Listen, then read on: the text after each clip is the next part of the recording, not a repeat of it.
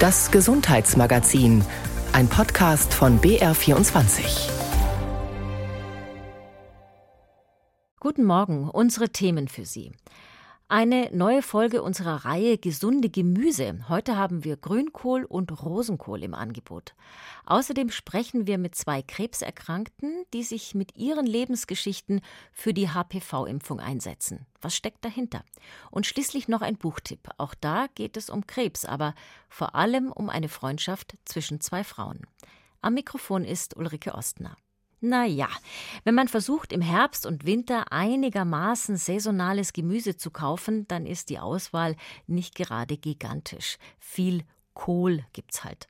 Der Rosenkohl steht ja noch ganz gut da, aber Grünkohl ist zumindest in Bayern nicht so verbreitet. Dabei kannten diese Kohlsorte schon die antiken Griechen und Römer. Der Mythologie nach verdanken wir den Grünkohl den Göttern des Olymp. Angeblich hatte sich Prinz Lykurgos mit Dionysos angelegt. Der Gott war so erbost, dass er den armen Lykurgos blenden und zerreißen ließ. Aus Lykurgos Tränen sprossen die ersten Grünkohlpflanzen. Soweit jedenfalls die Sage.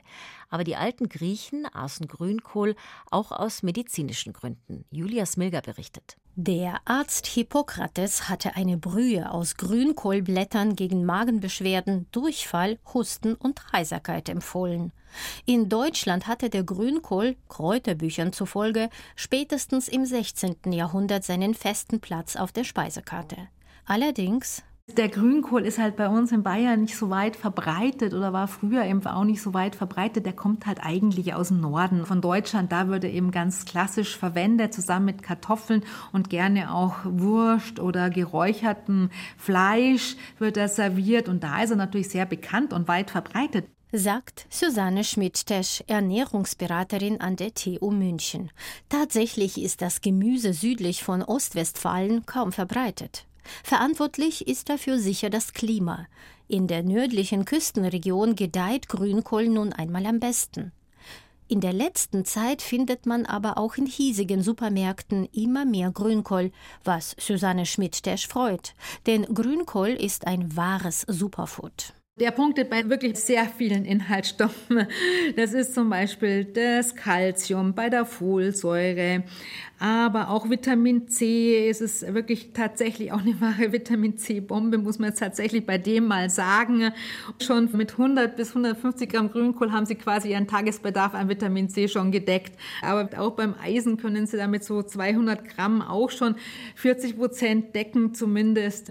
Aber eben auch beim Vitamin E kann er auch schon eine Portion, auch schon 20 Prozent des Bedarfs decken. Also es ist wirklich ein super Gemüse an der Stelle. Frischer Grünkohl enthält zudem fast alle Vitamine aus der B-Gruppe sowie Vitamin A und E.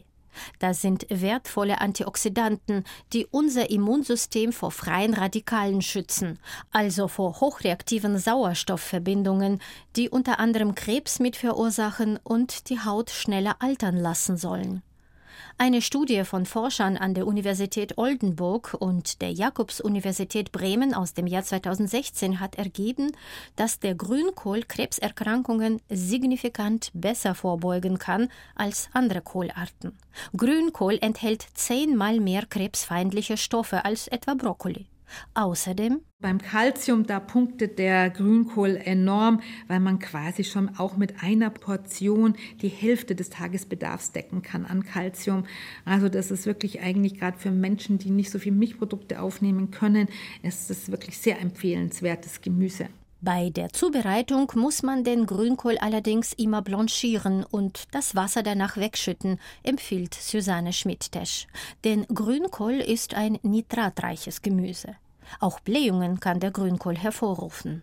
Und das muss man dann tatsächlich testen, wie gut einzelne Menschen es vertragen. Wie gesagt, wenn man da ein bisschen Schwierigkeiten hat mit Blähungen, dann ist da eher ein bisschen Zurückhaltung angesagt.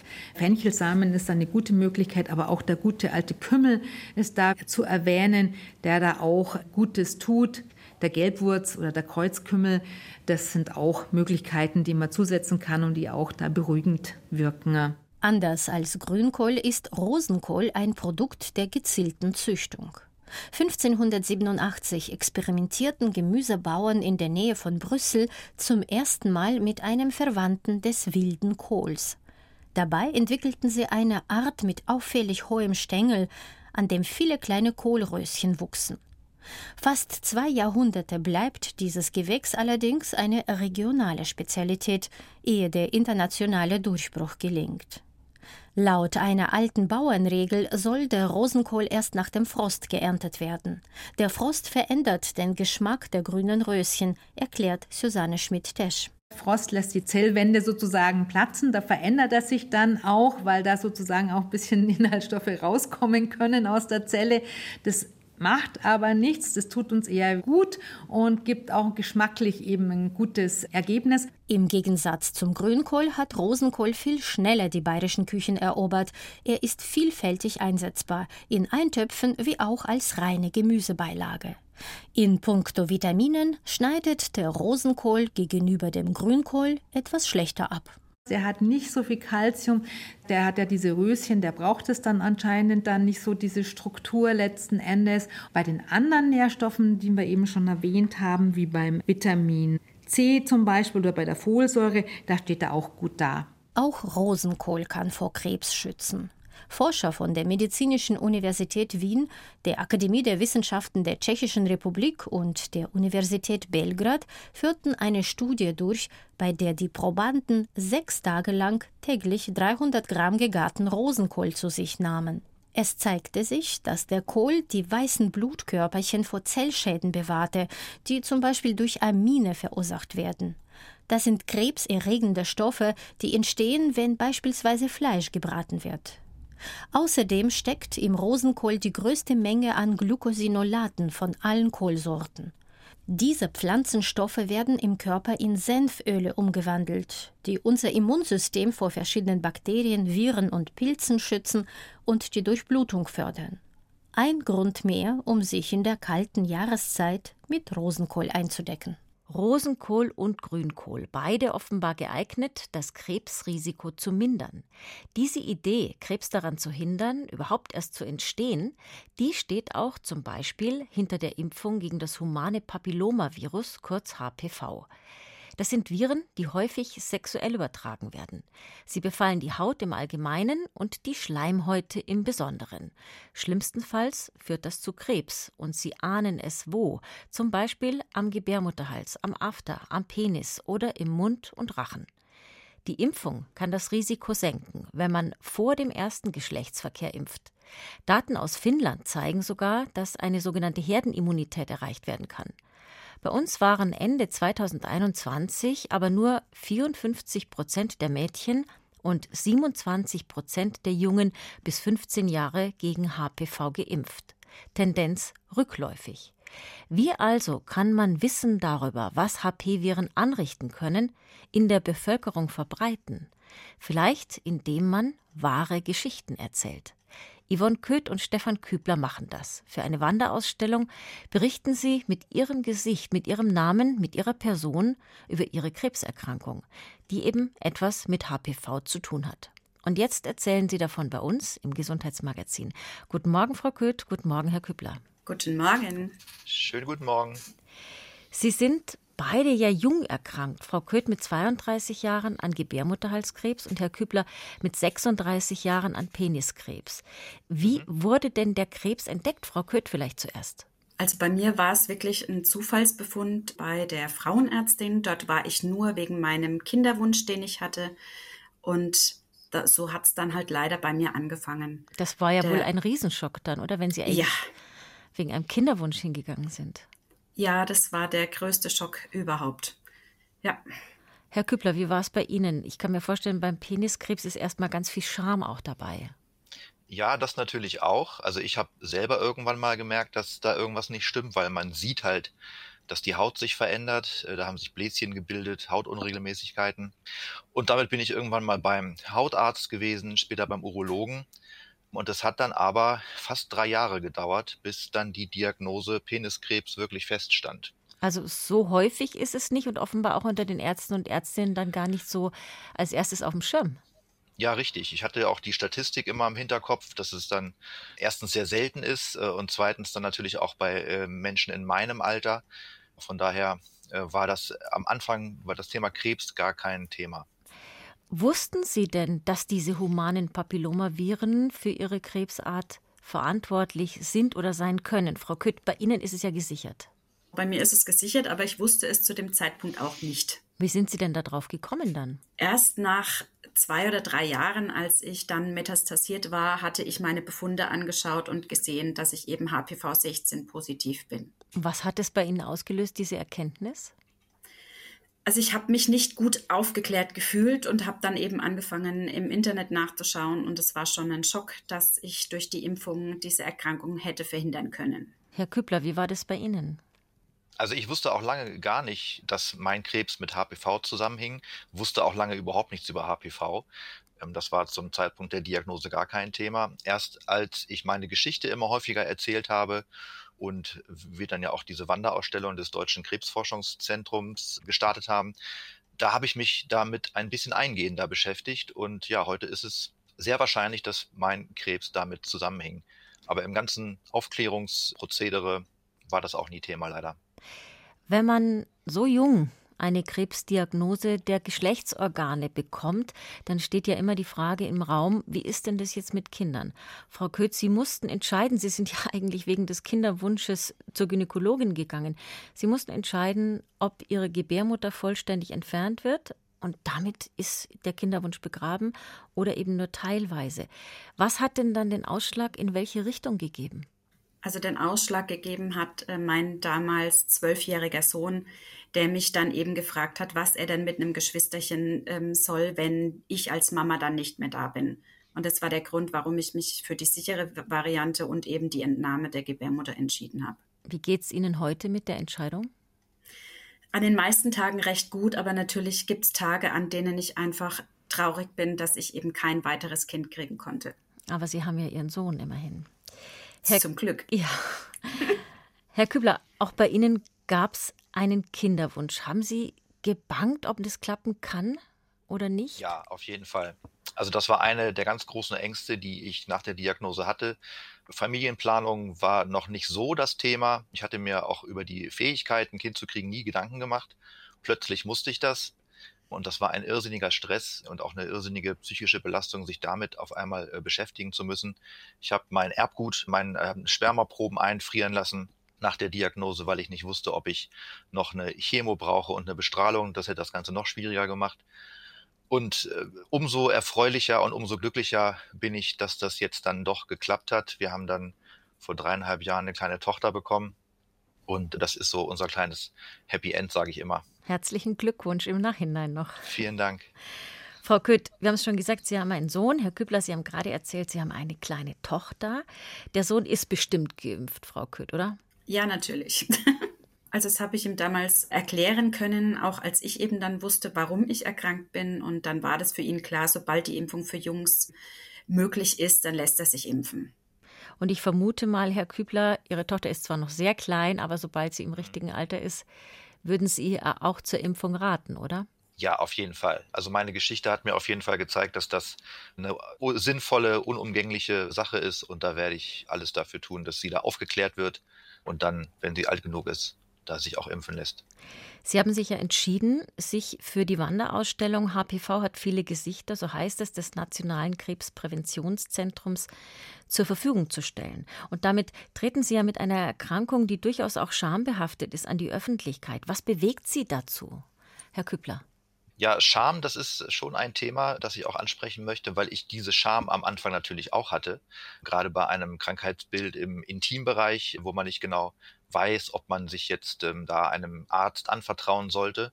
Und das möchte ich ganz gerne abbauen. Also ich möchte zeigen, dass man sich mit solchen Unregelmäßigkeiten, wenn man was entdeckt am Körper, auf jeden Fall an einen Arzt wenden sollte, damit das abgeklärt wird äh, und nichts Schlimmes dabei herauskommt.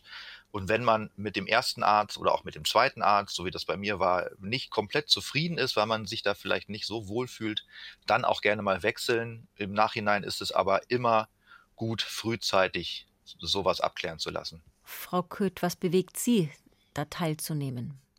Also ich möchte eben gerne, dass die Erkrankung mehr in den Vordergrund gerückt wird und dass wir Menschen einfach viel besser Bescheid wissen, was unsere Gesundheit angeht. Und das ist der Grund, warum ich eben auch meine Geschichte erzähle, auch wenn es eben zum Teil mit Scham behaftet ist, weil es ja einfach auch um ein Thema geht wie den Gebärmutterhals, über den man ja so offen eigentlich nicht spricht. Von dem wahrscheinlich noch nicht mal jede Frau gleich weiß, dass sie ihn hat. Ja. Na, also da ist so viel Aufklärung bei den Mädchen sicherlich auch noch notwendig. Für Sie beide kam jetzt die Impfung, die es seit 2006 gibt, zwar zu spät, aber Krebs kann man ja auch behandeln. Sie sind beide inzwischen Anfang 40. Wie geht's Ihnen, Frau Köth? Also ich bin seit Anfang diesen Jahres in Vollremission. Das heißt, es gibt gerade keine aktuellen Krebszellen in meinem Körper. Endlich seit 2015 mal so eine Diagnose, so eine Antwort zu kriegen, ist echt super. Aber natürlich sind einfach die Nebenwirkungen da, wie chronische Müdigkeit und Schmerzen und alles. Aber das nehme ich natürlich gerne in Kauf, wenn ich dafür leben kann. Ja, Herr Kübler, wie geht's Ihnen? Also körperlich geht es mir sehr gut. Ich bin seit über sieben Jahren jetzt krebsfrei. Bei mir hat die Operation damals gereicht. Ähm, Chemo und Bestrahlung brauchte ich nicht. Allerdings ist die psychische Belastung nach wie vor nicht äh, ja, zu verachten. Das hängt einem noch ein bisschen länger nach, weil auch durch diese ganze Behandlungs- und ja, Krankheitsgeschichte meine Stressresilienz zum Beispiel sehr gelitten hat. Das merke ich auch im Alltag und das sind noch so Baustellen, die so ein bisschen offen sind und an denen ich dran bin. Ist es bei Ihnen Aber auch so, Frau Köth, wie, bei, wie es Herr Kübler ja. beschreibt? Ja, auf jeden Fall. Dann wünschen wir Ihnen dennoch, dass es so bleibt, dass der Krebs wegbleibt für den Rest Ihres Lebens und dass es weiter aufwärts geht. Danke, dass Sie Ihre Geschichten erzählen. Danke auch. Gerne. Die Fotoausstellung HPV hat viele Gesichter, tourt durch Bayern. Gerade ist sie auf dem Weg nach Würzburg. Im Januar geht es weiter nach Fürth, nach Erlangen und im Februar kommt sie nach Regensburg. Falls Sie Lust haben, sich zu informieren, man könnte ja vielleicht auch mit seinen Teenagern hingehen. Zum Schluss dieses Gesundheitsmagazins haben wir noch einen Buchtipp für Sie. Auch da geht es um Krebs. Aber vor allem geht es um zwei Freundinnen. Catherine Newman ist die Autorin und der Titel lautet Wir tanzen und wir fallen. Sabine Merz-Lerch hat das Buch schon gelesen. Kein weiteres Medikament, keine weitere Therapie gegen den Krebs, keine weitere Chance. Idi wird sterben. Es dauert einen Moment, bis Esch versteht, dass sich diese erschreckende Wahrheit verbirgt hinter dem Ausspruch der Pflegerin, man sei jetzt ganz durch mit den Infusionen bei ihrer Freundin Idi. Was soll nun geschehen mit ihr, für die kein Platz mehr im Krankenhaus ist, die sich mit dem Tumor ein Fall für die Palliativpflege nicht dem Mann und dem siebenjährigen Kind zumuten will, die gerade nicht auf einen freien Hospizplatz hoffen kann, zumindest nicht in der Nähe. Macht das Beste aus den verbleibenden Tagen, so der Rat der Ärzte. Aber wo? Ash wird Edie mit in ihre Heimat nehmen, weg von New York ins Hospiz der gnädige Hirte im mehrere hundert Kilometer entfernten Western Massachusetts, wird sich als Freundin um sie kümmern. Wie leben, wie sterben, es gibt kein Standardrezept. Wie Abschied nehmen, auch dafür nicht. Wenn Idi sich entschließt, dem kleinen Sohn schon in dem Moment Lebewohl zu sagen, in dem sie ins entfernte Hospiz zieht, sich von ihm zu trennen für die noch letzte verbleibende Zeit ihres Lebens, Mann und Kind zurückzulassen, ist das ihre Entscheidung. Eine Entscheidung, die bei der Lektüre von Catherine Newmans und Wir tanzen und wir fallen erst einmal sehr nachdenklich stimmt. Idi und Ash, Ash und Idi, zwei Freundinnen, die sich schon ein ganzes Leben kennen. Kindergarten, Grundschule, die ersten Knutschflecken, Schwangerschaftstests, alles haben die Freundinnen Ash und Idi geteilt, ihre weiteren Lebenswege immer wieder verwoben, ihre Familien eng verbunden. Jetzt eint sie ein ganzes Leben voller Erinnerungen, wie es im Buch heißt, auf dieser letzten Etappe ihrer Freundschaft und hilft ihnen in Lebenswelten, die unterschiedlicher nicht sein könnten. Hier der Rückzug ins Zimmer im Hospiz und dort Ashs turbulentes und lebendiges Familienleben, chaotisch und intensiv. Und doch ist die Krankheit, das Sterben der einen, die Orientierung der anderen in all ihrem Trubel. Tod und Leben gehören zusammen, wie der Tod von Idi und das Leben von Ash zusammengehören. Ashs quirlig spontanes Leben mit ihren modernen Töchtern, Katzen, Ex-Partnern und wechselnden Beziehungen, Ihre Reaktion auf die Konfrontation mit dem Sterben Ihrer Freundin und den Gesprächen mit ihr im Hospiz? Eine Strecke des Weges und des Buches ist das so. Aber gerade der Austausch mit Idi und die intensive Zeit mit der Sterbenden lassen Ash sich besinnen und zu Demut dem Leben gegenüber zurückkehren. Die beiden Freundinnen lassen die Leserin ergreifend teilhaben am tiefen Wunsch der einen, die Freundin doch behalten zu können, an der Verzweiflung der anderen gehen zu müssen, ihrer Sehnsucht doch noch einmal weggeholt werden zu können, aus dem Hospiz, aus dem kaputten Körper. Alles kann unter den beiden Vertrauten ausgesprochen werden.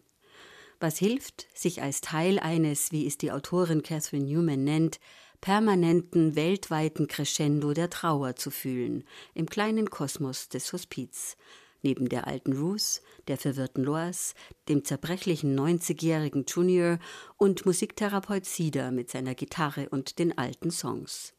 Hier werden letzte Wünsche erfüllt, werden alte Rezepte gesucht, Lieblingsspeisen gekocht und wird auch Champagner getrunken, werden die Fragen des Lebens und des Sterbens geklärt oder auch einfach im Raum stehen gelassen, gibt es Lachen und Witz und Verzweiflung und die Frage, werde ich irgendwo sein? Eher selten ist der Versuch wie der im Buch Und wir tanzen und wir fallen von Catherine Newman eine letzte Lebens- und Sterbephase im Hospiz populärliterarisch zu erzählen. Man darf in diesem Buch keine Anleitung für den Umgang mit Menschen in der Sterbephase erwarten. Dafür gibt es zahllose Sachbücher zum Thema Sterben und Hospiz. Und trotzdem gibt das Buch lebensnahe Erfahrungen, Vergleiche an die Hand. Die langsame, unweigerliche Verengung der Perspektive etwa. Die Gespräche der Freundinnen werden kürzer, die flotten Sprüche zwischen den beiden seltener, Idi schläft viel, verliert ihre Worte, wird von Unruhe und nächtlicher Wanderlust ergriffen, sie stürzt, wird schwächer. Und Ash muss lernen, mit ihrer eigenen Hilflosigkeit umzugehen, muss lernen, dass es längst schon keinen Plan mehr gibt, dass es für sie als Begleitung nun nur noch heißt, einfach da zu sein, das zählt. Und wir tanzen und wir fallen von Catherine Newman ist erschienen bei Pieper und kostet 22 Euro. Das war's vom Gesundheitsmagazin heute mit Ulrike Ostner.